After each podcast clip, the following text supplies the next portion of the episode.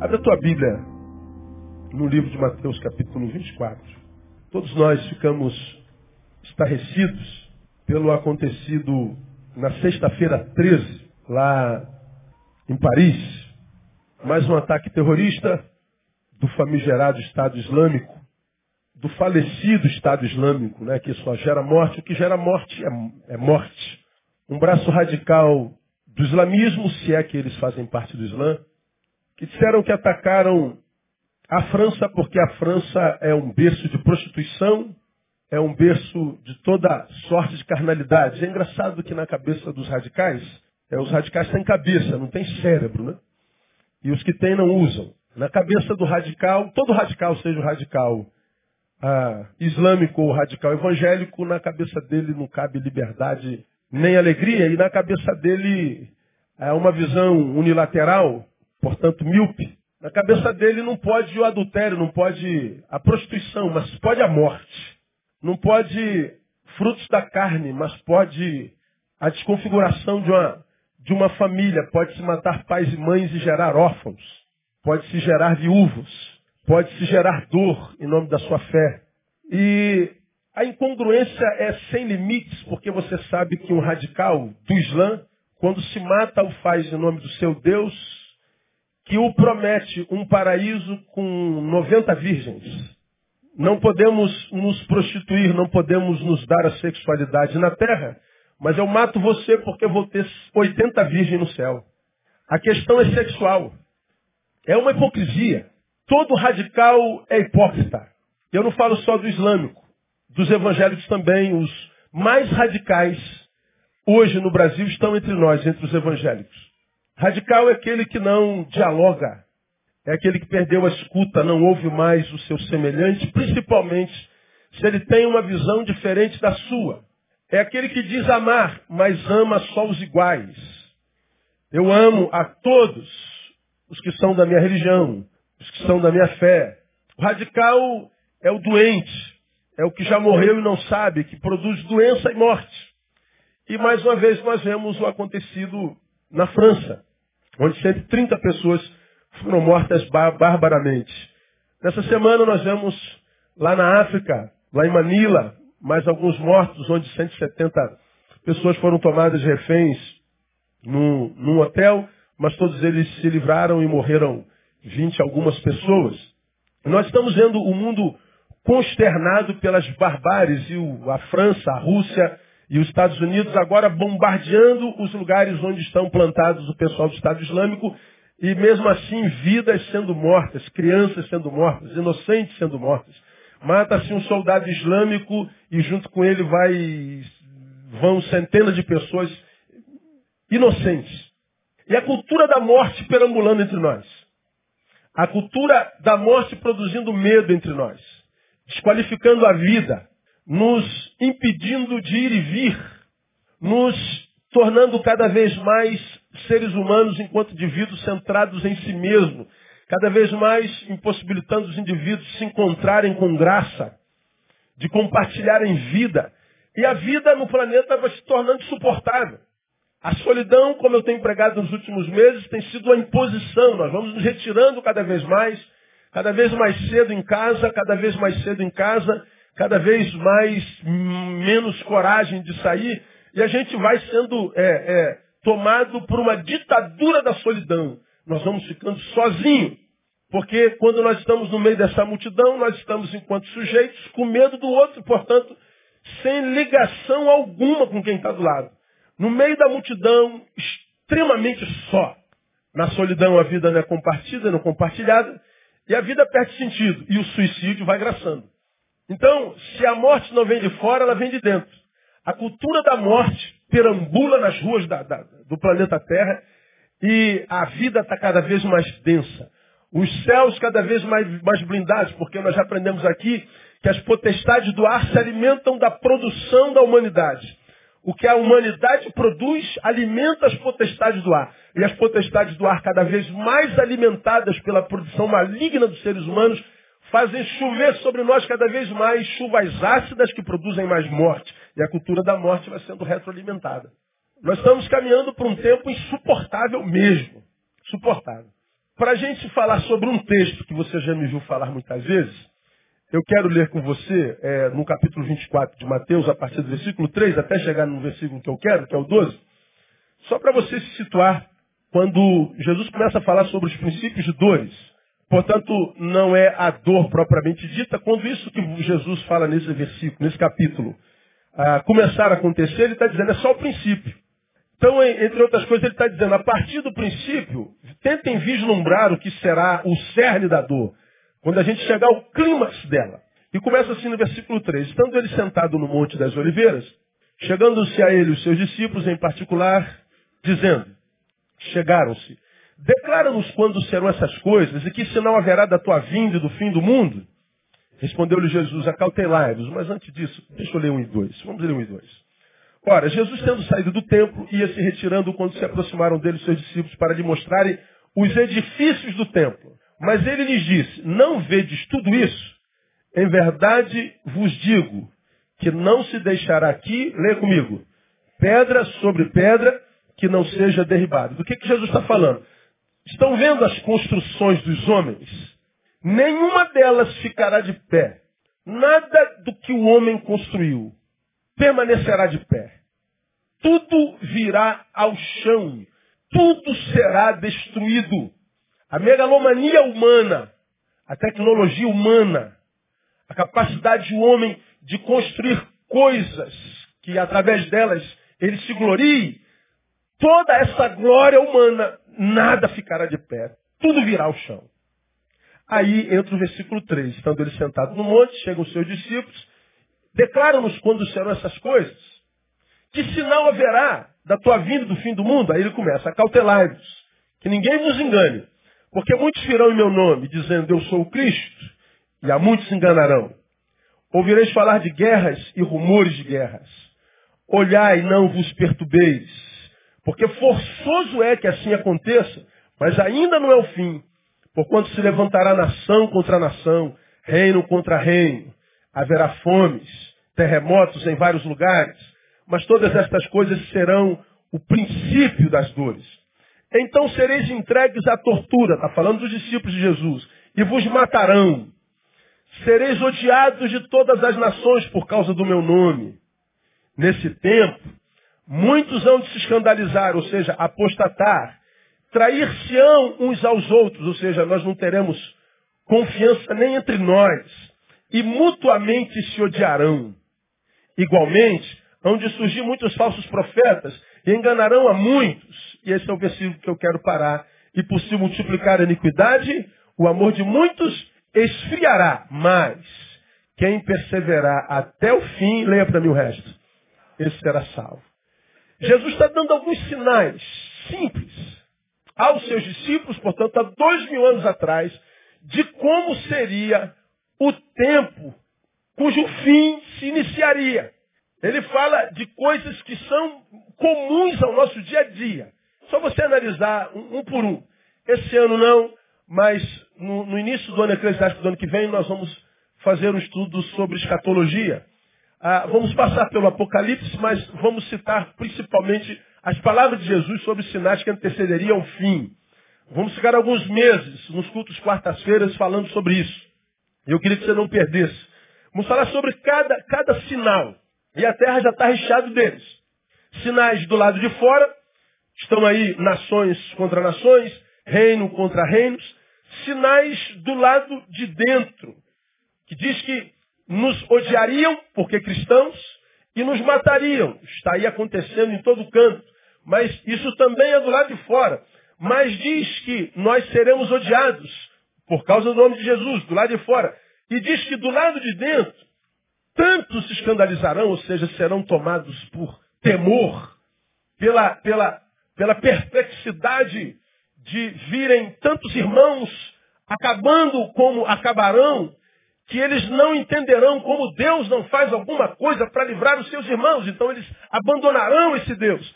Isso é, é apostasia. Paulo fala sobre isso lá em 2 Tessalonicenses.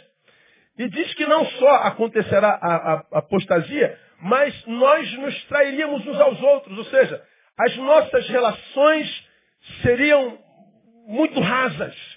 Nós teríamos relações tão rasas que uma discordância nos separaria, uma crítica nos dividiria, que uma palavra contrária, antagônica, causaria rachas entre nós, causaria inimizade, nós nos trairíamos uns aos outros, nós, o povo do amor, seremos acometidos por ódio, que não tem nada a ver com o Cristo da igreja, nem com o Cristo de Deus. Ele fala, portanto, da péssima qualidade da igreja que habitaria o tempo do fim. Ele fala da raridade do amor e, consequentemente, dos seus frutos entre nós. Ele fala da exiguidade desse amor nas relações humanas. Ele fala, portanto, da supremacia do bicho em nós, não da humanidade em nós. Fala sobre a supremacia do homus anima em detrimento da relação ou da supremacia do, do, do, do homo sapiens. Nós perderíamos a razão. Nós seríamos reféns das nossas emoções irracionais. Nós seríamos reféns dos, dos desejos, do ódio, da vingança, da violência sem sentido, do bicho.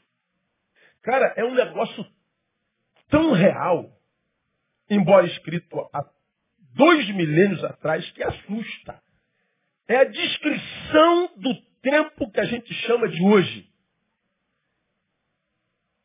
É a biografia dessa sociedade. E o mais grave é que Jesus diz aqui que é só o princípio. Catuca alguém de salado e fala assim, você está preparado para o que vem aí, irmão? Dá medo ou não dá? Por isso que a Bíblia diz que o amor lança fora. E se não tiver amor, qual é o sentimento que domina a gente? Medo. Se não tiver amor no planeta, qual é o sentimento comum aos seres humanos? Medo. E qual é o sentimento comum aos seres humanos hoje? Medo. E é só o princípio de dois. Aí no versículo 12, que é no qual eu quero me deter com os irmãos, diz: E por se multiplicar a iniquidade, o amor de muitos esfriará. Eu tenho falado sobre isso ao longo desses anos todos. Eu acho que nenhum versículo, dentre os muitos versículos escatológicos do Novo Testamento, é tão óbvio e evidente como esse. Tão óbvio, em evidência como esse. A iniquidade aumenta, o amor esfria. Isso é escatológico. E dentre todos os versículos escatológicos preditos por Jesus, acho que esse é o mais evidente. Como nós dissemos aqui, trata-se de um tempo em que já não haveria vida na vida dos seres viventes. O amor esfria por causa da iniquidade. Então Jesus está dizendo, vede os seres viventes? Sim. Então, seres viventes sem vida. Não haverá mais vida nos seres viventes. Mas o que, tem a ver, pastor, o amor com vida? Ora, você vai em Paulo 1 Coríntios capítulo 13, você já me ouviu pregar sobre isso aqui, não preciso me aprofundar.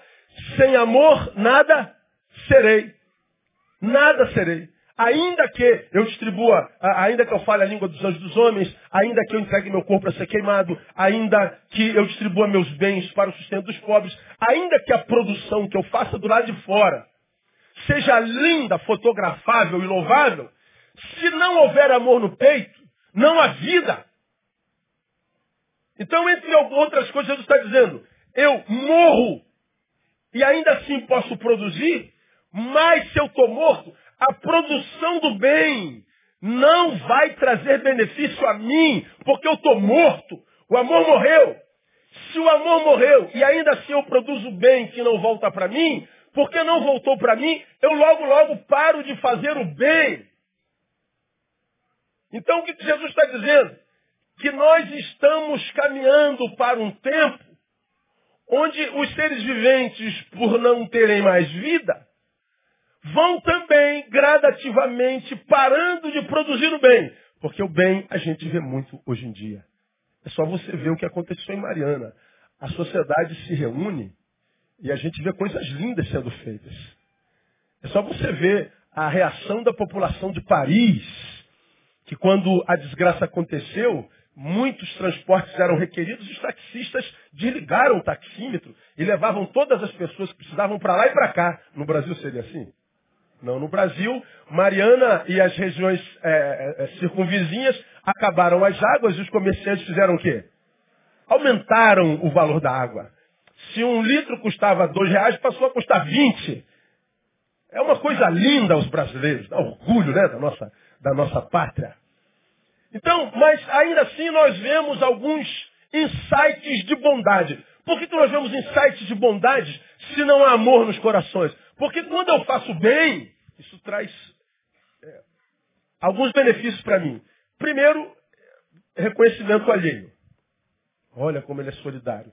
Segundo, e sobretudo, e é mais importante, ameniza a minha culpa.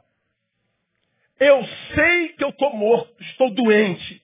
Mas quando eu dou água a um semelhante, eu tenho a sensação de que eu não estou. Então, para me convencer de que o mal ainda não me alcançou, eu produzo um benzinho. Porque vendo o bem que eu fiz, talvez eu me convença, ainda que de mentirinha, de que eu não sou tão mal quanto eu sei ser. O bem que se produz estando morto é para amenizar a culpa. Mas porque eu fiz esse bem, ele não retorna como fruto, Logo, logo eu paro de servir. Ah, eu fiz bem ontem, ninguém disse nem obrigado, agora morra, pô. É a cultura, não é? Ler a nossa geração, ler a nossa sociedade é assustador. Não tem como ler e não se angustiar. Não tem como ler e não perder o sono. Esse texto fala de um tempo que seria um tempo em que corpos caminhariam sem almas pelas ruas do mundo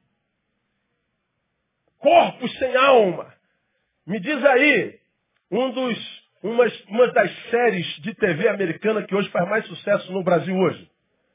Walking Dead, que traduz. Caminhando com os mortos, com a morte. Nós vivemos isso. Corpos caminhando sem alma nas ruas da cidade. E quando corpos sem alma mortos se encontram com corpos com alma, os corpos sem alma matam os seres vivos. A morte prevalece. Os vivos são minoria. Parece que o Walking Dead é profético. Você ama Walking Dead, não ama? Pois bem, veja a sua fotografia nele. A minha esperança é que você esteja entre os sobreviventes, não entre a maioria. Esse tempo seria um tempo de corpos sem almas. Porque se não tiver amor, eu não sou nada. Então, espiritualmente falando, vida e amor se confundem. Se não houver amor, o que sobra é o nada. Se não houver amor, o que sobra é o nada. Isso é que é terrificante. Porque se eu me transformo em nada, se a humanidade se transforma em nada, isso traz alguns problemas graves para nós. Por exemplo, se nós nos tornamos o nada, o problema é que quando eu denigro alguém, quando eu, eu, eu, eu, eu desconstruo a imagem de alguém para outros, eu estou desconstruindo a imagem de quem? De nada. Eu não estou fazendo nada. Quando eu quando eu roubo alguém, eu estou roubando um nada. Quando eu produzo dor em alguém, eu estou produzindo dor em nada. Quando eu ofendo, quando eu torturo, quando eu mato alguém, eu estou matando nada. Nada. A quem ou ao que se está fazendo o que a gente faz quando a gente produz o mal? Nada. Ninguém mais sente a dor do outro. Por quê? Porque o outro é nada. E por que, que o outro é nada, pastor? Porque eu sou nada. Eu valorizo a vida do outro a proporção do valor que eu dou à minha própria vida. Ama o teu próximo como a si mesmo. De modo que quando o camarada pega um facão e arranca a cabeça de uma criança, ele está dizendo que ele é. Só que nós precisamos de Estado Islâmico porque eles trazem conforto para nós. Que isso, pastor? Como que eles trazem conforto para nós? Porque você diz, eu não sou capaz de arrancar a cabeça de um semelhante. Então você não é tão mal quanto ele. Você não pode ser tão doente quanto ele. A proporção da intensidade do mal que ele produz me absolve do mal que eu faço ao meu irmão.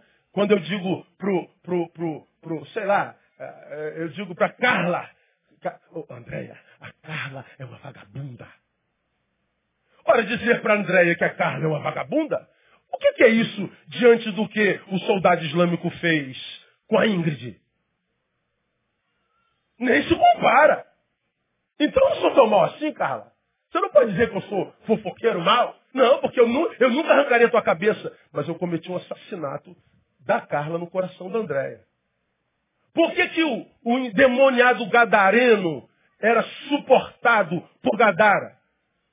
Porque ele concentrava o mal daquela cidade inteira. Quando olhavam para aquela cidade, não olhavam para o mal da cidade inteira. Olhava para aquele ser humano no qual habitavam seis mil demônios, muitos em um, impedindo que ele fosse ele mesmo.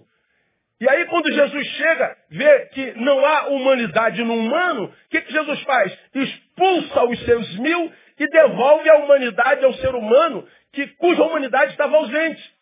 E aí quando Jesus liberta o endemoniado, aí ele é posto para fora da cidade. A cidade tinha medo do Jesus que libertava.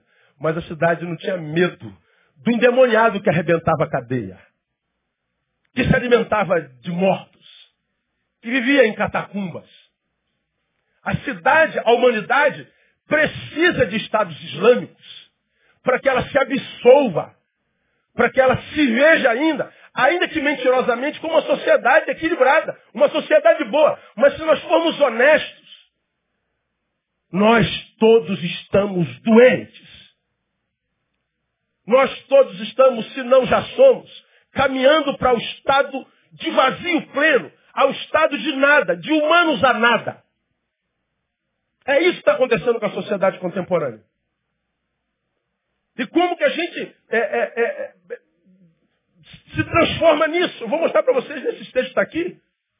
Quando eu trato o meu semelhante como nada, seja numa fofoca, seja na sonegação de um abraço, seja na sonegação de, de um estender a mão, seja na, na, na, na, incapacidade de perdoar, seja no cometimento de algum ato porque desejo de vingança, independente da instância e do tamanho do fruto do mal que eu faço por comissão ou promissão, eu estou dizendo que eu já comecei o meu estado de deformação de humano a nada. O bom é que existe a palavra, para os que ainda têm ouvidos, que dá para a gente interceptar esse negócio, porque nós estamos passando, enquanto 7 bilhões de seres humanos, nessa deformação maldita. O nada se relacionando com nada. E quando eu trato com, com maldade, quando eu, eu, eu, queimo a sua imagem, quando eu torturo, quando eu ofendo, quando eu mato, eu, eu não estou fazendo nada. É, por quê? Porque o outro não é nada para mim. E por que, que o outro não é nada para você? Porque eu já não sou nada. Só que eu sei. A indiferença é filha primogênita de uma existência sem vida. A indiferença é filha primogênita de um ser humano cuja humanidade se retirou e deixou vazio que a gente chama de nada. É indiferença, é a primeira marca. Ah, é o nada fazendo nada a um nada. É um nada fazendo nada a ninguém, ainda que a, a, a morte tenha sido impressa no outro. É um nada fazendo nada a ninguém, ainda que nós temos, tenhamos sonegado o pão. É um nada fazendo nada a ninguém, ainda que nós não tenhamos feito absolutamente nada, só viramos as costas para dizer que não vimos. É um nada fazendo nada a ninguém, embora a produção seja sem precedentes. Você vê, é um, é um antagonismo existencial. Eu não fiz nada. Mas você tira a foto, tem uma, uma montanha de maldade. Tem uma montanha de desgraça. Tem uma montanha tão testemunhal que quando a gente olha dá vontade de não viver mais. Se é nada fazendo nada a ninguém, de onde vem o medo? Por que quando tua filha passa das 10 horas da noite, você vai para o quarto abaixar o seu joelho, dizer Deus tem misericórdia? A pergunta para hoje, para nós nessa manhã, é: como um ser vivo se transforma nesse nada? Aí você vai ver. O versículo diz assim: por se multiplicar a iniquidade. O amor de muitos esfriará. Qual é a causa da transformação do nada, ou seja, da ausência do amor? A iniquidade. O texto deixa claro isso. Iniquidade é anomia. Já falei sobre isso aqui. Quero mostrar mais algumas coisas para vocês. Anomia, traduzido literalmente, é desregramento. Desregramento. Não é só imoralidade. Já vi alguém falando que por si multiplicar iniquidade, iniquidade é, são pecados. Não, não é não. É desregramento, é mais do que imoralidade. É a total ausência de autoridade. A total ausência de autoridade é o fim de todos os limites. Tire os limites do ser humano. Abram-se todas as portas. Dê-lhe todas as possibilidades. Acabe com todas as autoridades. Retire todos os limites que, que existam sobre ele. Tira. Tira todos os limites. Entenda limite como que gera justiça.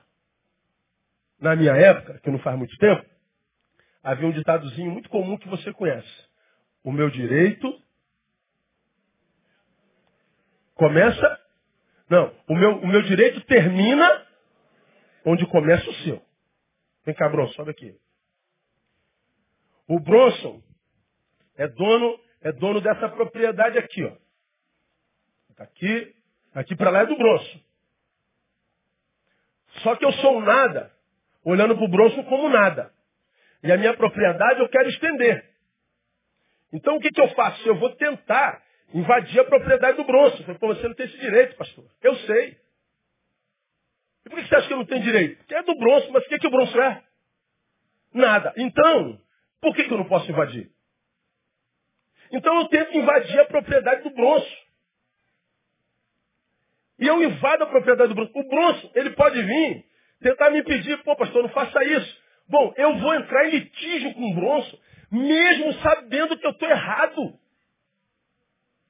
Você vê brigas hoje tão, tão, tão loucas, que a gente fala, não é possível que esse cara não está vendo que ele está errado. Não é possível que esse imbecil não perceba o que, que ele está fazendo, não. Mas a pessoa perde toda a razão.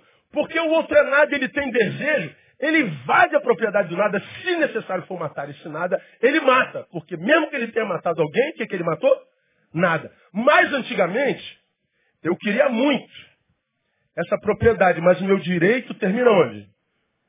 Onde começa o do bronze. Então esse limite me impedia de caminhar até de me contactar com esse camarada, que é nada para mim, antigamente não era. Quando a Bíblia fala que a iniquidade é o que faz matar o amor, que portanto transforma o ser humano em nada, está falando de anomia, de desregramento. O que é desregramento? Esses limites não existem mais. Pode deixar, pode deixar. Esses limites não existem mais. Portanto, aquelas terras são minhas. Por quê? Porque eu desejo. Não existe mais limite e ele não significa absolutamente nada. Se eu vivo anomia, não há mais limite. Não me interessa. Eu mato esse cara, dou uma facada nele e boto o corpo dele dentro do quintal. O que, que o senhor fez, pastor? Eu não fiz nada. É um nada fazendo nada a ninguém. Mesmo com o assassinato tenha sido cometido. Eu estou no âmbito do assassinato. Senta lá, obrigado, Bruno. Mas, Vamos ver a anomia, por exemplo, na criação dos nossos filhos. Seus filhos estão soltos correndo aqui. E você sabe que o culto está acontecendo. E você vê que no sermão do pastor eu não tem ninguém piscando. Mas o teu filho começa a correr. Teu filho começa a atrapalhar o culto dela, o culto dele, o culto dele, o culto dele. Todo mundo se distraindo. E você não faz nada. O que, que é isso? Anomia. Você não está dando limite para esse moleque. Você não está dizendo para ele, moleque, você não pode todas as coisas. Agora você não pode correr. Você pode correr, mas não agora. Eu quero que você saiba que há um poder acima do seu desejo. Você tem um desejo de correr, mas existe um poder que diz quando você pode correr. Mas se os meninos não têm mais limites, Logo, logo esse menino faz o quê? Está batendo na cara do pai e da mãe. Acontece hoje ou não? Acontece toda hora. Nossas crianças são mal educadas. É, você e eu fomos criados.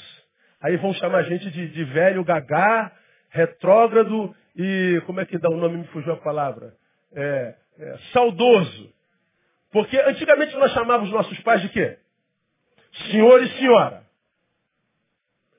Saía para a escola e voltava antes de dormir, a gente fazia o quê? Bença, pai. Pai, posso? Pode. Pai, posso? Não. E se o pai falou não, o não significava o quê? Não. E a gente fazia o quê? Obedecia. E se não obedecesse? Pau no lombo. Tinha limite.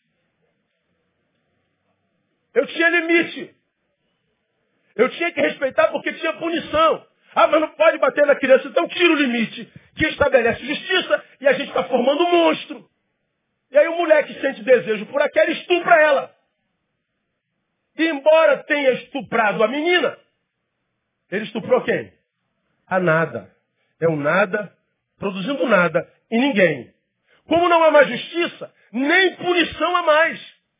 Porque o cara vai lá, atropela, embriagado, dois trabalhadores na rua, ele vai para a delegacia, dá depoimento e vai embora.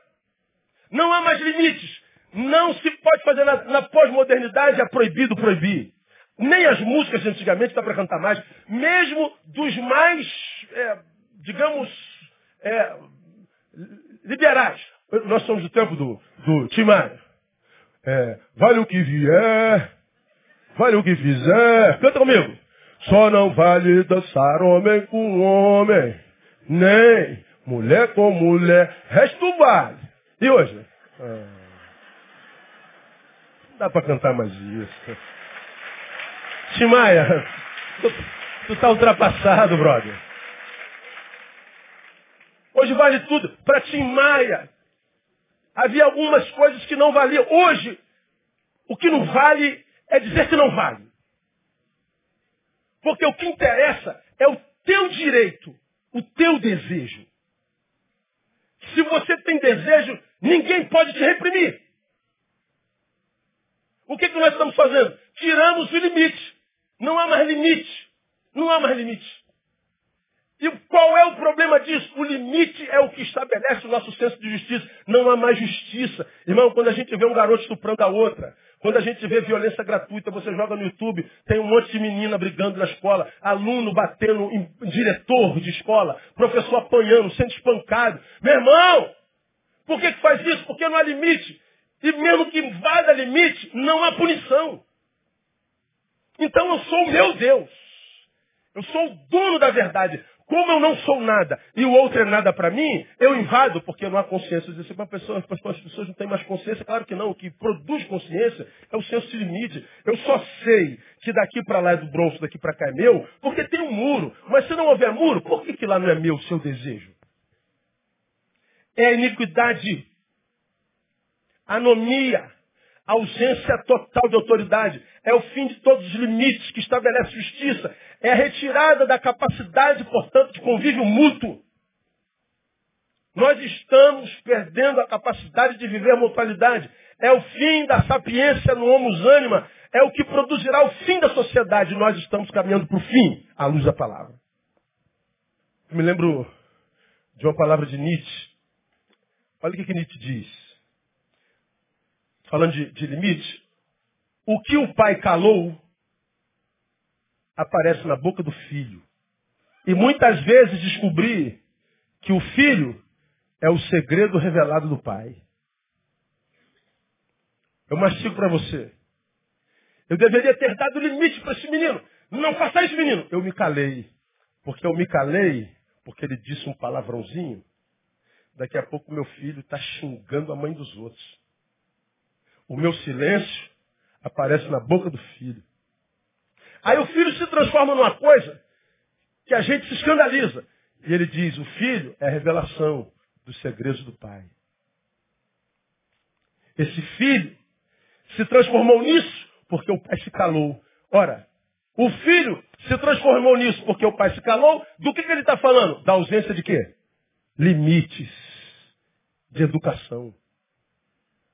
Como que o ser humano se transforma em nada? através da iniquidade. Iniquidade é desregramento, ausência de limite. Isso não é caretice. Isso é óbvio. Está na nossa cara. Percebam, a iniquidade começa no sujeito. Mas desemboca onde? Na sociedade. Eu perco meu limite, invado propriedades, sejam territoriais ou humanas. Eu invado a vida, o corpo, o direito do meu semelhante. Eu adoeço e a minha prática adoece meu semelhante que vai me revidar. E a sociedade inteira está assim. Bom, nós sofremos porque 130 pessoas estão mortas na França. E a França, de posse da dor dos 130, manda mísseis aleatoriamente para a Síria e não interessa quantas centenas de inocentes, crianças e famílias morrem. E nós dissemos, mas pastor, eh, olha o que, que eles fizeram conosco. O que, que eles fizeram? Mataram 130. Vocês já mataram quanto lá? 1.500. Ora, quem é pior? Ah, mas entre esses 1.500 tem 600 soldados do Estado Islâmico. E os outros, outros tantos? Só que a morte que eu produzo é justificável, a deles não. E nós não percebemos que nós estamos iguaizinhos uns aos outros. Nós, os soldados do Estado Islâmico, somos iguaizinhos. Somos da mesma raça, a humana. E uma raça inteira que está passando por uma desconstrução maldita. Se transformando em nada, num buraco dentro do peito que faz de nós corpos que caminham sem almas. E às vezes é de pai para filho, né? Por violência, ação ou por omissão. Ou seja, o, o nada já está se tornando hereditário. É, já sai de nós gerando gente assim. Paulo diz lá em 2 Timóteo, né? Que uma das marcas do tempo do fim é que os homens seriam sem afeição natural. Você se lembra muito bem disso. A afeição, o amor, o afeto não faria parte da natureza humana. Ok. Como isso começa no sujeito? Ah, vamos ao, ao texto do amor na Bíblia Sagrada, entender por que, que a gente perde o amor. Abre a sua Bíblia em 1 Coríntios capítulo 13. Entendeu, glória a Deus. 1 Coríntios capítulo 13. Já preguei nesse texto também. Paulo fala sobre a suprema excelência do amor. E eu quero mostrar para vocês o que, que acontece. Como é que esse sujeito vai perdendo a humanidade. Como é que você vai perdendo a humanidade. Como eu vou perdendo a humanidade. Como a gente vai começar a fazer parte daqueles que caminham com mortos. Daqui a pouco está um corpo sem alma caminhando para lá e para cá, nem sabe. Quando percebe, já morreu, não tem mais possibilidade de cura, como diz o Eclesiastes. Como que é o processo? Deixa eu mostrar para vocês, isso é a palavra de Deus. Primeiro, incapacitando-nos para o sofrimento. Tem isso na Bíblia, pastor? Tem. Veja o versículo 4. Definição do amor. O amor é o quê? Ou, outra versão, sofredor. Do que que Paulo está falando?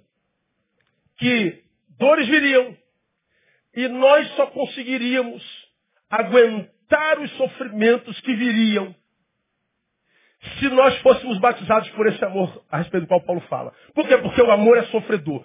O amor consegue suportar a dor.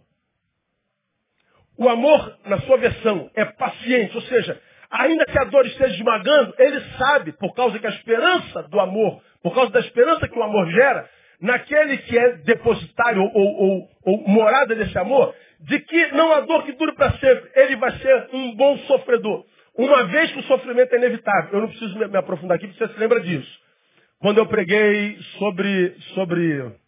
Me diz o nome do sermão aí, quem? O pessoal do, do, do, do DVD. É, existe logo, existe logo sofro. Peguei uma palavra de Descartes que diz: penso, logo existo. Cogito ergo sum. Penso, logo existo. Então a existência é demarcada pela capacidade de, de, de diagnosticar. Peguei uma, uma, uma deixa dele e disse, existo, logo sofro. Pegando a palavra de Paulo lá em 2 Timóteo que diz, sofre comigo as aflições como bom soldado de Cristo Jesus. Quando eu falei sobre uma mensagem antitética, ou é uma antítese, um, um oposto da mensagem da igreja evangélica que é pare de sofrer.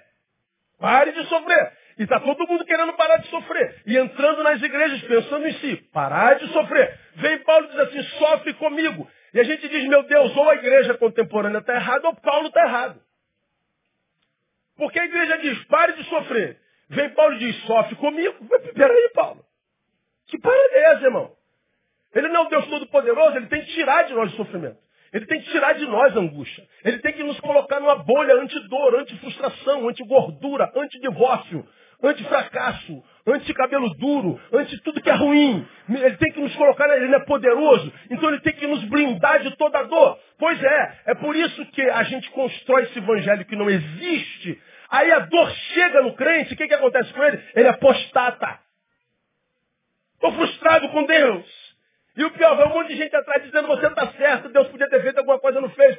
Por que, que ele não sabe suportar o sofrimento? Porque o amor já feneceu.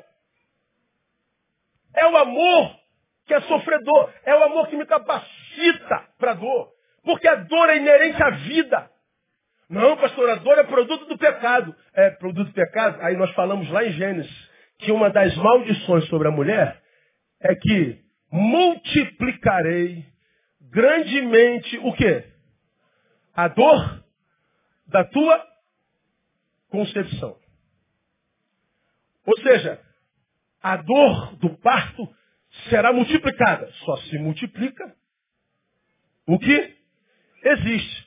Como eu falei lá, alguns irmãos pensam que se, se não houvesse pecado, a criança ia nascer assim, ó. Você abrir a perna, eu vou, pluf, caiu. Ó, oh, e nem vi. Ó, oh, nasceu. Que beleza. Ó, oh, um buraquinho desse tamanho, fica desse tamanho e não ia doer. Ó, oh, que beleza. Doença é não sentir dor. Se alguém botar um isqueiro aceso na tua pele e não sentir dor, é porque você tem lepra. Ranceníase. Perdeu a sensibilidade, está doente. Doente não é quem sente dor, é quem não sente dor. E quando a gente diz, Deus, eu não quero sofrer, você está dizendo que está doente, você morreu. Você está no processo de nadadização. Ó, nadadização, isso é neologismo. Você está se transformando no nada.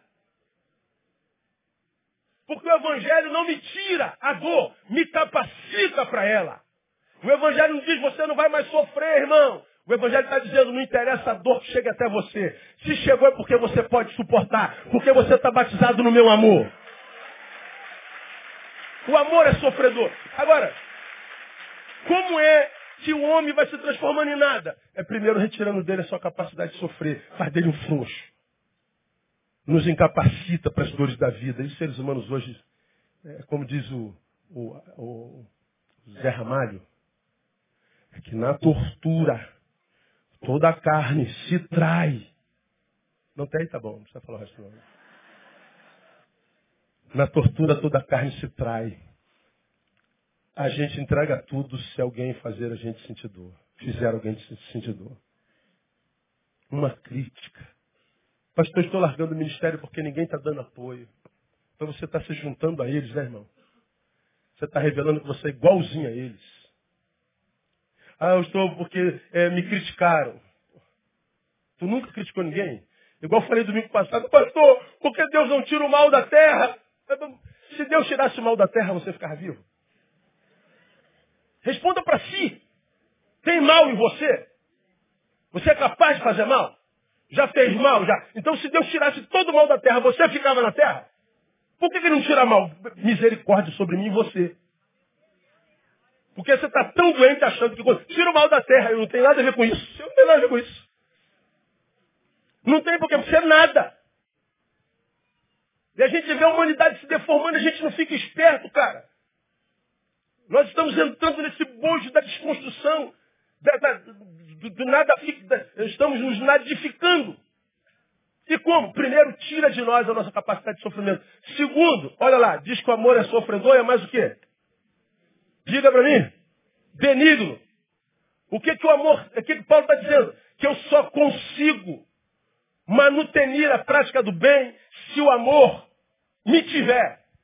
Não é eu ter o amor, é se o amor me tiver. Porque se o amor sai de mim, eu paro de fazer o bem, como eu acabei de falar. O amor é benigno. Portanto, como é que a gente vai se deformando? Tornando-nos sonegadores do bem. Se me torno incapaz de suportar a dor, o que me sobra é o coitadismo. O que me sobra é a revolta. O que me sobra é a sensação de que eu sou vítima eterna. O que me sobra é a amargura. O que produz, sobretudo, o quê? A incapacidade de amar e fazer o bem. Ah, eu fiz o bem para tanta gente, ninguém falou nada. Dane-se. Aí você para de fazer. Aí você olha para trás, você vê na tua vida uma história de bênção, de superação. No presente ela já não existe mais. Olha para o futuro sem esperança. Por que, que ela está lá no passado? Porque você ainda tinha um quê de amor e, portanto, conseguia ser benigno. Promotor do bem. Promotor do bem. Promotor do bem.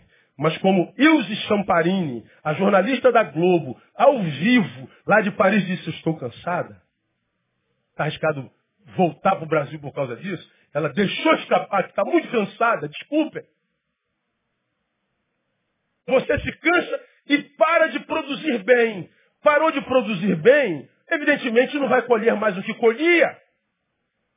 Portanto, o verde do passado começa a se acinzentar no presente e no futuro bem próximo já é seca. E aí você diz por si, está em seca hoje, que me garante que se plantando vai dar. Você para de plantar, você começou a sonegar o bem. Quanta gente boa, cara.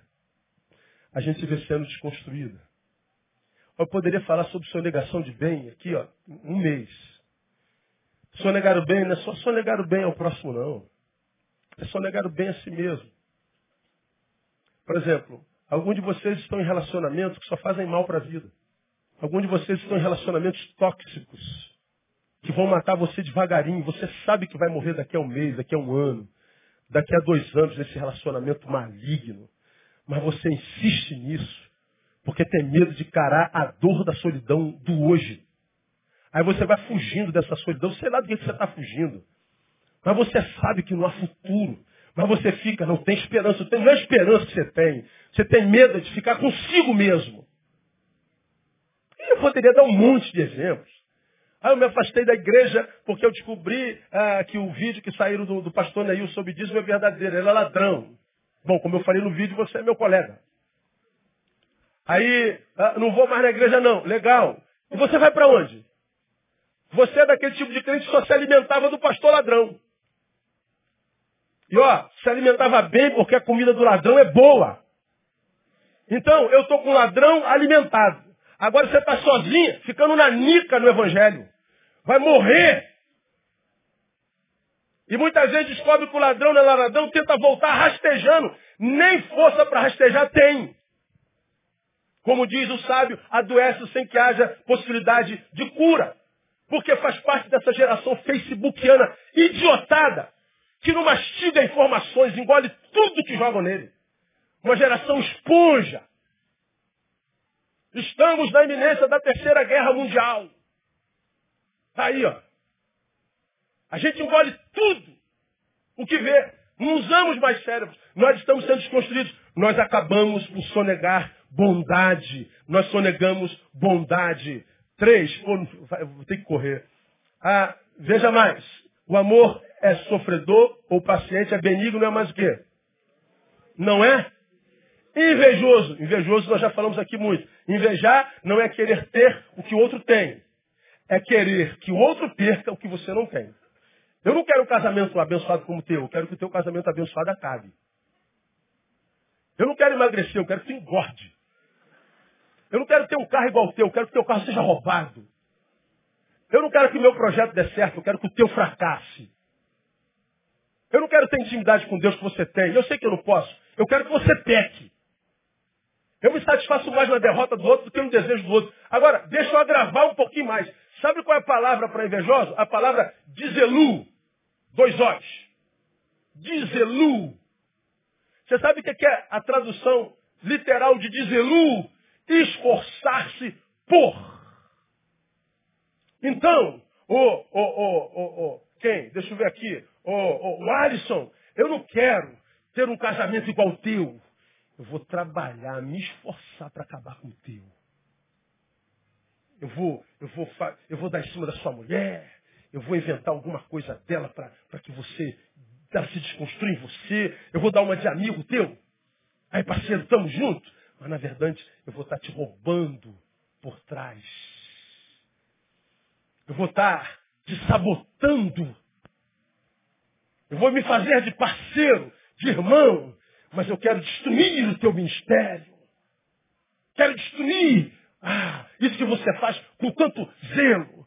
Eu vou pedir para você me dar um emprego na sua empresa, porque nós somos amigos desde a infância, e dentro da tua empresa eu vou me esforçar para fali-la. Acontece hoje, não? É, não é amor. A palavra gratidão, essa geração nem sabe o que é isso. Você tira o cara da lama, do chiqueiro, põe na tua casa, tira o teu filho da cama, dá a cama para ele, alimenta, até ele sorguer. E ele então se só ergue. Quando ele só ergue, ao invés de ser obrigado, o que, que ele faz? Te dá uma facada nas costas. Ainda sai por aí justificando porque te deu uma facada. Como a geração é idiotada, acredita no esfaqueador. Nos faz invejosos. O que mais que o amor é? Diz aí. Não se vangloria, vangloriosos. Então, quando é que eu vou me transformando nisso? Primeiro, incapacitando-me para o sofrimento, tornando-o sonegador do bem, faz dele um invejoso, faz dele um vanglorioso. Vangloriar-se é dizer-se mais do que é. É a prevalência nesses indivíduos do exibicionismo. Quem é o vanglorioso? Ele é uma coisa e quando exibe a coisa, a coisa vai muito maior do que o que de fato é. Acontece hoje não? Pelo amor de Deus. É, é, é, uma mentira ambulante. Qual é a marca do vanglorioso? O exibicionismo. Qual é a catedral da vanglória no tempo pós-moderno? O Facebook. Falo dele todo domingo. Onde está todo mundo se sentindo feliz. Vanglória. Glória van. Mentira.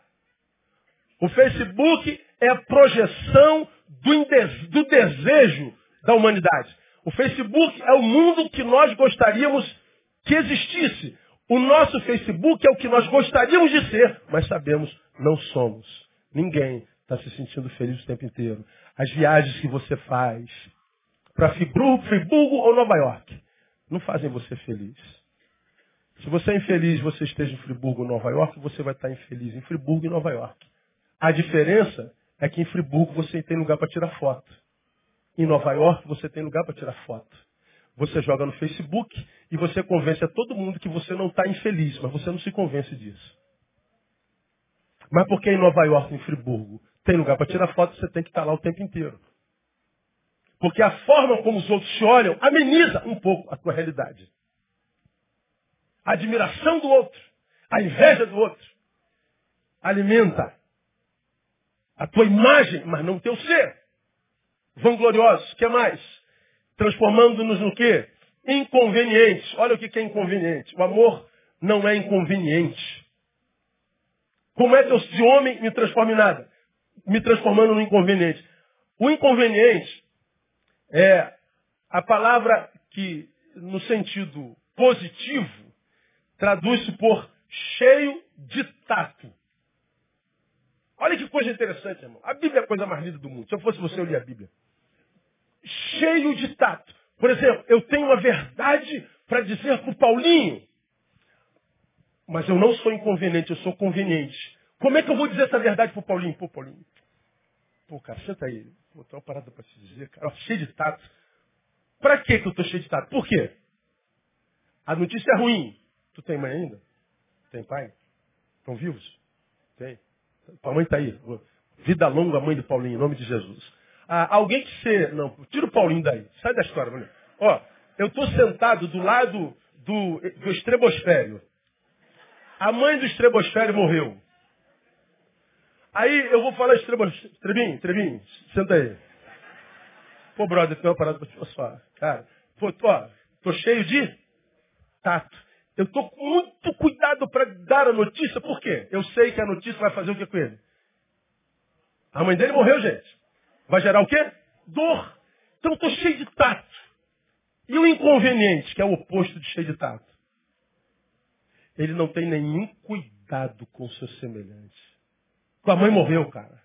Quer saber? Bem feito, mano. valia nada aquela velha, efeito. A gente não tem mais tato com sentimento alheio. A gente não tem mais tato. É só você ver o comentário embaixo das publicações de Facebook. Eu sigo o MMA, a, a luta que a Ronda Rousey fez contra uma brasileira, a, a anteluta antes da derrota dela. A menina fez alusão, na verdade ela nem quis dizer isso, que o pai da Ronda se suicidou. E ela fez uma colocação que pareceu que ela estava zombando do fato do pai da Honda ter se matado. Na verdade não foi. Aí começaram os comentários dos inconvenientes. Tanto para a brasileira, como o pai da Honda. Se se matou era frouxo, devia morrer mesmo. Se se matou, aí você vai vendo comentários sobre o suicídio do pai de um ser humano. E a gente vê que quem comenta não tem nenhum cuidado com o ser humano cujo pai se matou. A gente vai desconstruindo todo mundo, pensa se o sujeito tem uma família, tem um filho, tem uma filha. A gente não tem mais cuidado com ninguém, com nada. Nós simplesmente produzimos o mal pelo produzir. Isso é inconveniência. Inconveniência não é só comer mais salgadinho que todo mundo na festa. Também. Mas inconveniência na Bíblia é essa falta de tato com o coração alheio. Nós nos tornamos, portanto, tão sensíveis quanto um rinoceronte. Como que nós vamos nos transformando em nada? É, daqui as marcas óbvias. E é fácil você se olhar no espelho e se comparar com o que você foi ontem. Você era mais sensível, você acreditava mais, você participava. Agora você está sendo desconstruído. Você olha para o que você era, dá uma saudade de você enorme. Mas só que ser como você era hoje dá a ideia de que você é um idiota, um imbecil, saco de pancada. Você tem que ser barrento, você tem que ser forte, você tem que ser musculoso e se defender. Aí você não sabe que você está se transformando na imagem e semelhança do nada que você permitiu tocar na tua alma. E a sociedade vai se transformando nisso aí. O amor não é egoísta, tá aí, ó, vou terminar. Não busca seus próprios interesses por causa disso tudo, no que nos transformamos, o nada aparece em nós. E em consequência desse nada que aparece em nós, nós vivemos o que está nesse mesmo capítulo aí. Veja o que diz mais sobre o amor. Olha lá. Nós falamos que ele não é sofredor, o amor é sofredor, benigno, não é invejoso, não se vangloria, não se soberbece, não soberbece, não se porta conveniente, não busca seus próprios interesses, agora, não se irrita, não se peita mal. Porque nós fomos acometidos pelo nada, aí os frutos começam a aparecer. O texto seguinte diz, ele não se irrita. O que, que aparece em nós então? Irritabilidade.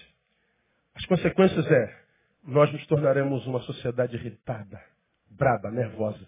Ah, estamos nervosos não? Estamos com pavio curto não? Ou estamos sem pavio nenhum? Agora você vê, todos nós estamos com o nervo à flor da pele. Eu guardo aquele anúncio do fulano, fulano, você, você, você avançou o sinal de novo, por Mas não faz isso, você. Mas você avançou em cima da calçada, as pessoas falam. Aí o guarda também viu. É, nós estamos irados, nós não temos mais paciências. Nós não queremos para agora, nós queremos para ontem. Nós queremos tudo já. Nós queremos. Ah, agora, nós não temos tempo. Nós não temos. Por que, que não tem tempo? Você está com pressa. Aí pergunta, está indo para onde? E sabe que eu não sei? Qual horário você tem que chegar lá onde você não sabe? Não tem horário, não. Está correndo por quê? Eu não sei. Ah, nós estamos girados. Por que nós estamos girados, irmão? Isso tem a ver com o amor que está acabando. Porque se eu amo, e eu tenho o horário das 8 horas para se encontrar com o meu amor, que foi embora.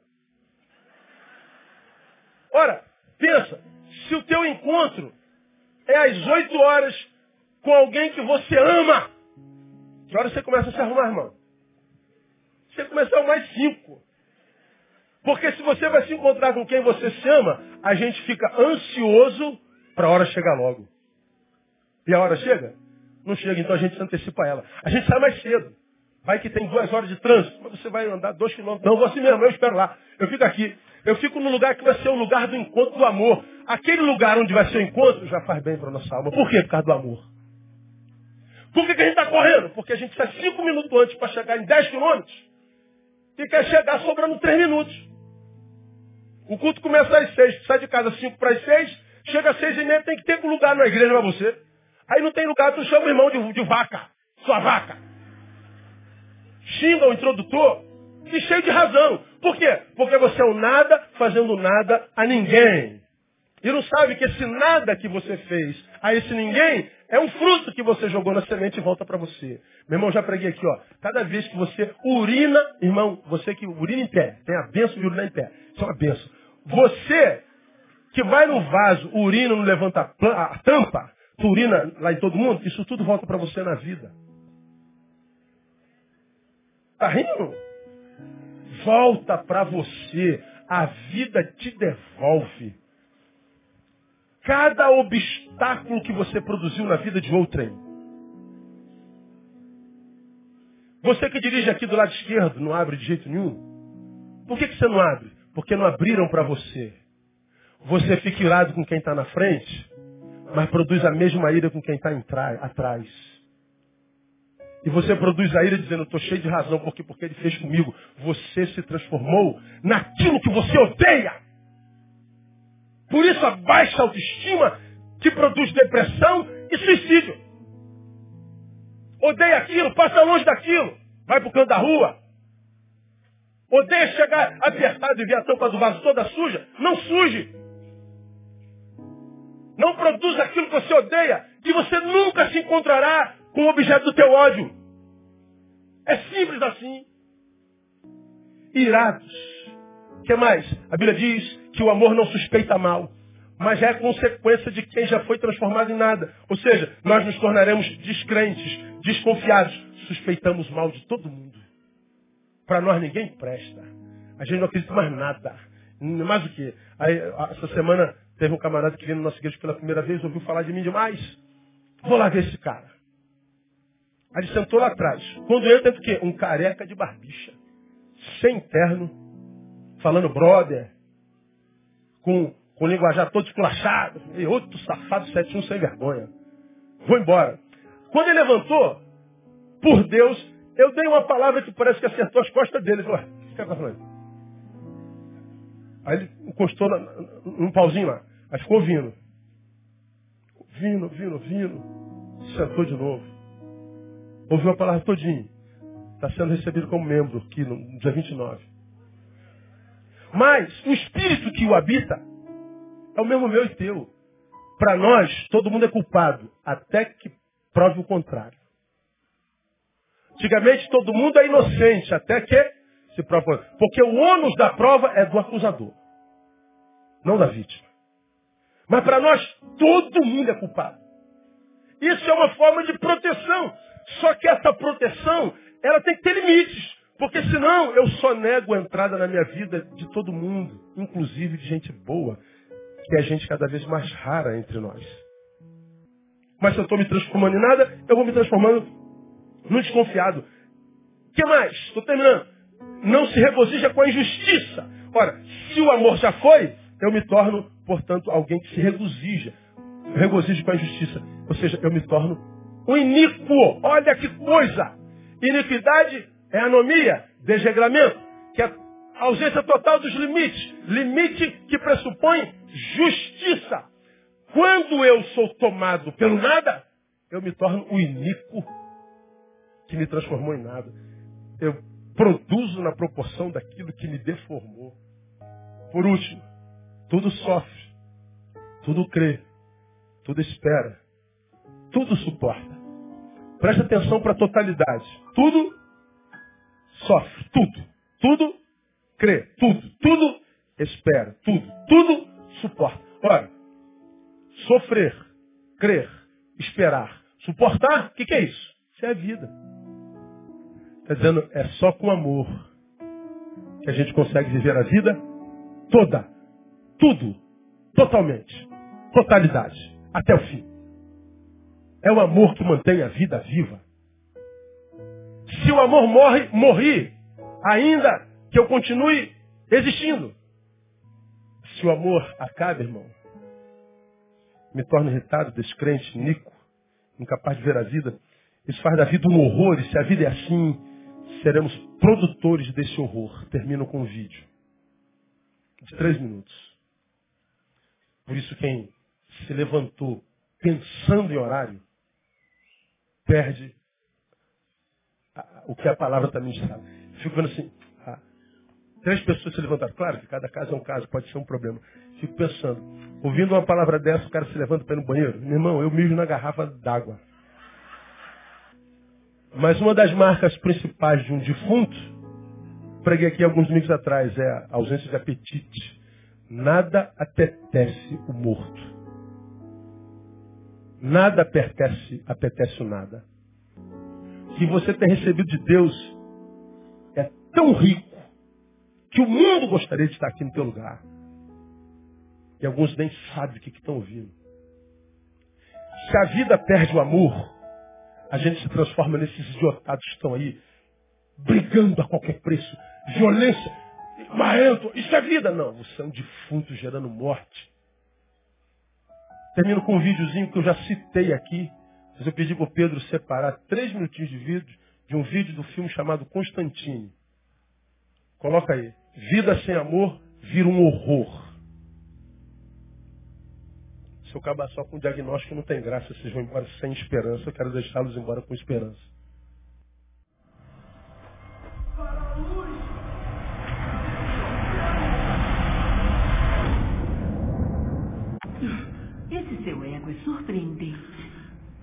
Gabriel, faz sentido. E os maus herdarão a terra. Está me julgando, John? Homicídio, traição, genocídio. Como eu sou ingênuo. Eu apenas busco inspirar a humanidade a cumprir o seu destino. Entregando a terra ao filho do demônio? Me explique. Escute. Vocês receberam essa preciosa dádiva, não é? Cada um de vocês recebeu a redenção do Criador. Assassinos, estupradores, molestadores, todos vocês. Basta se arrependerem e Deus os acolhe. Em outras palavras, em todo o universo, nenhuma criatura pode ter tanto, só o homem. Não é justo. Se o bondoso Deus os ama tanto assim, eu vou torná-los dignos desse amor. Eu venho observando vocês há muito tempo. Só diante da face do horror, vocês encontram seu lado mais nobre. E vocês podem ser tão nobres.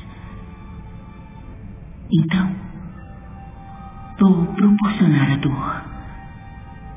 Vou trazer o horror. Para que possam superar isso.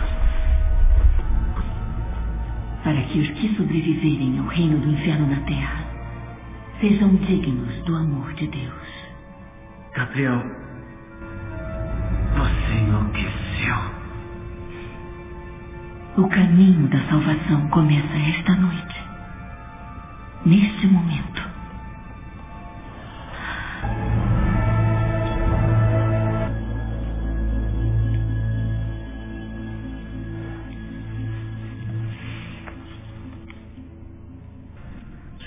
Sou um dos seus favoritos.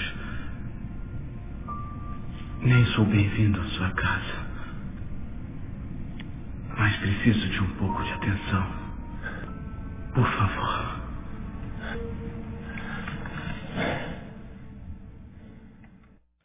Ok, preste atenção que eu vou terminar aqui. Constantine era um camarada que estava tentando impedir que o filho do demônio nascesse e produzisse a desgraça na terra. Veio o Apocalipse. Mas o interessante é que quem tenta patrocinar a vinda do filho do demônio à terra é Gabriel. Portanto, uma nova rebelião no céu. Veja que Gabriel é um ser híbrido. Gabriel para nós seria do sexo masculino, aparece uma mulher. E é engraçado que o autor do livro, do, do filme, ele diz uma coisa que a gente sabe muito bem. Ninguém na criação tem o que vocês têm. O amor incondicional dele. Estupradores, promotores de genocídios, ladrões. Basta que vocês se arrependam e ele se enche de amor por vocês de novo. Pois bem, diz Gabriel, vou fazê-los dignos de merecerem esse amor. Aí diz exatamente o seguinte: só diante da face do horror vocês encontram o seu lado mais nobre.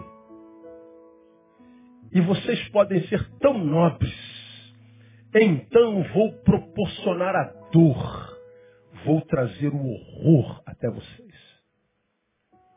Quando eu vi esse filme, irmão, há muitos anos, eu não me lembro do enredo do filme todo. Eu vejo um filme ontem, eu não me lembro hoje mais. Essa frase eu nunca mais me esqueci. Só diante da face do horror vocês encontram o seu lado mais nobre. E é verdade. Quando é que a gente, a gente vê a humanidade unida em solidariedade bondade emanada? Quando? Quando um horror, um terror acontece. Como que aconteceu com a França como que aconteceu em Mariana. Quando a gente vê o horror perambulando, então a gente é capaz de se unir, esquecer de religião, sexo, cor, credo, todo mundo com água para Valadares, água para Mariana, todo mundo em oração, pray for France, vamos orar pela França, todo mundo unido. Por que, que a gente se une? Por que, que essa nobreza brota? Porque a gente está diante do horror. E nós estamos caminhando, irmão, para um estado existencial de horror o que os nossos olhos verão terá poder de fenecer a fé e o amor em nós. Mas nós somos o povo do livro, nós somos o povo da palavra, nós somos o, o povo que adora a Deus, cuja definição é amor. Nós não só somos batizados pelo amor, como o amor é objeto da nossa adoração. Deus é amor. Nele nós estamos capacitados para atravessarmos o horror incólume, sem sermos tocados. Nele, que faz a manutenção do amor em mim e em você, que não me permite me tomar por, por, por iras, por desconfianças, iniquidades, incapaz de ver a minha vida. Nele nós estamos guardados. Portanto, olha onde você anda. Olha como você anda. Olha com quem você anda. Faça uma reavaliação das suas prioridades. Porque o Cristo que é o produto do amor de Deus, diz: busca primeiro o reino. Não seja tolo de tirar o reino da primazia da tua vida, porque você vai se tornar mais um número nessas estatísticas de morte que a gente vê ser produzida todo dia diante dos nossos olhos. A única forma de sobreviver a isso é nele que é amor. Mas ninguém pode fazer isso por você. Eu não posso fazer isso por você. Eu não posso impedi-lo de você fazer a besteira que faz da própria vida. Eu só posso alertá-lo pela palavra. Eu não posso impedir ninguém de ser o diabo de si mesmo. Eu não posso impedir, eu não posso fazer nada. Eu posso sofrer o que você faz consigo e as consequências do que eu faço comigo. Mas, se eu tenho a palavra diante de mim, meu Deus do céu, nós não precisamos entrar nessa, nessa canoa que está carregando a humanidade para um precipício desesperançoso de morte inequívoca. Eu posso, no amor de Deus, pular dessa canoa e remar contra a maré, sabendo que eu vou me cansar sim, mas ele diz que ele renova a força ao cansado. Mas pastor, eu tenho um sonho de chegar lá, quem me garante? É, olha, ele diz que a gente vai sonhar até velho. Os velhos sonharão. Então, minha igreja, minha ovelha amada, pelo amor de Deus. Cuidado até com quem você anda dentro dessa igreja.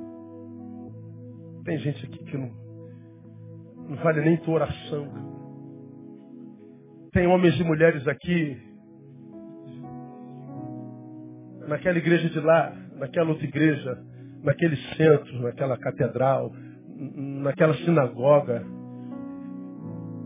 cuja religião não tem nada a ver com o que habita o ser. Veja os frutos tenha coragem de ver. E guarda o teu coração. Sobre tudo que se deve guardar, guarda o teu coração, que é onde o amor habita. E portanto lá estão as saídas, as fontes da nossa vida. De humano a nada, pela iniquidade, que mata o amor, que a despeito de matar o amor me mantém vivo. Só que vivendo um horror, de repente você já está no horror. A esperança para você. Caça no meio desse horror. Faça uma varredura desse horror de vida que você está vivendo. Que você vai ver que ainda há uma chamazinha acesa. Que com o sopro do Espírito Santo reincendeia a tua história de novo no nome de Jesus. Mas ele não pode fazer isso sem que você faça essa faxina no horror na qual se transformou a tua vida. Eu sei que não há ninguém aqui que tenha escapado dessa palavra. Acho que toda a raça humana tinha que ouvir isso. Essa palavra me impactou demais. Deus me dava e chorava. Porque eu sei que eu posso ser o próximo. E às vezes eu tenho tanto medo de ir junto com essa, com essa, com essa coisa que tem transformado os meus semelhantes nisso que tem se transformado. Como está difícil amar gente. Como está difícil amar ser humano. Como está difícil confiar. Como está difícil ouvir, cara. Só mediocridade, só idiotice. Não há nada que preste, meu Deus, meu Deus, eu não quero ser carcomido por essa solidão que me é imposta. Pelo amor de Deus. Me faz achar aqueles sete mil que ainda não se dobraram. Me ajuda a me manter um entre aqueles dois ou três que ainda permanecem no nome de Jesus. Nosso esforço, já que serão dois ou três, é para que sejamos um desses, irmãos. Porque a grande maioria não sabe nem mais o que faz aqui, não sabe nem mais. Eu fico pensando, é, estou falando agora na nível de uma igreja local, a nossa igreja é uma igreja que tudo que faz dá certo, tudo que faz pega. É um negócio assim surpreendente. E eu fico imaginando naquelas igrejas que, que são 50 a 50 anos, 100 a 100 anos, não faz nada, nada dá certo, não batiza, meu Deus, nós vamos batizar 100 pessoas aqui na semana que vem. A igreja não para. É tudo funcional, mas mesmo nessa funcionalidade toda, a angústia habita você e me habita. A solidão às vezes nos pega, a gente, meu Deus, para onde que eu irei? Aí eu entendo quando o apóstolo disse, Deus, para quem iremos nós? Quando Pedro dizia aquilo, ele não tinha ideia de que chegaria um tempo em que nós estaríamos no meio, no meio de, de, de tanta gente, aqui ó, no meio de uma multidão como essa aqui. A gente está no meio de uma, de uma massa sem precedentes. Mas a gente olha para a nossa vida, para quem iremos nós? Não tem ninguém para ir. Sozinho. Pedro não tinha noção do que ele estava falando. De que nós seríamos tão sozinhos no meio de tanta gente. Ele diz, para quem iremos nós, Deus? Se só tu tens a palavra de vida eterna. A palavra de vida eterna está na boca de gente. Nós somos a boca de Deus. Nós somos a palavra de Deus. Então, quando a gente vai a Deus, a gente vai ao próximo. Mas cadê o próximo no qual a gente encontra Deus? Só tem doido, meu. Só tem diabo de si mesmo. Então, se você é um dos três, cara, você tem que ter uma luneta procurando os outros dois. Relacionar-se com sabedoria com a multidão, porque de repente ele está querendo se transformar em um daqueles. Ajude-o a ser se você é um deles. Mas se você perceber se ele quer desconfigurar você, o homem faccioso depois de uma outra demonstração evita. Continua garimpando nessa humanidade transformada em nada aqueles cujo ser ainda haja o amor de Deus. E vocês se retroalimentam. Porque ela tem o amor de Deus, ela me alimenta. Porque eu tenho o amor de Deus, eu alimento a ela. E nós vamos nos retroalimentando da vida que habita o ser e não do que o ser tem. Eu não quero o que ela tem, eu quero o que ela é.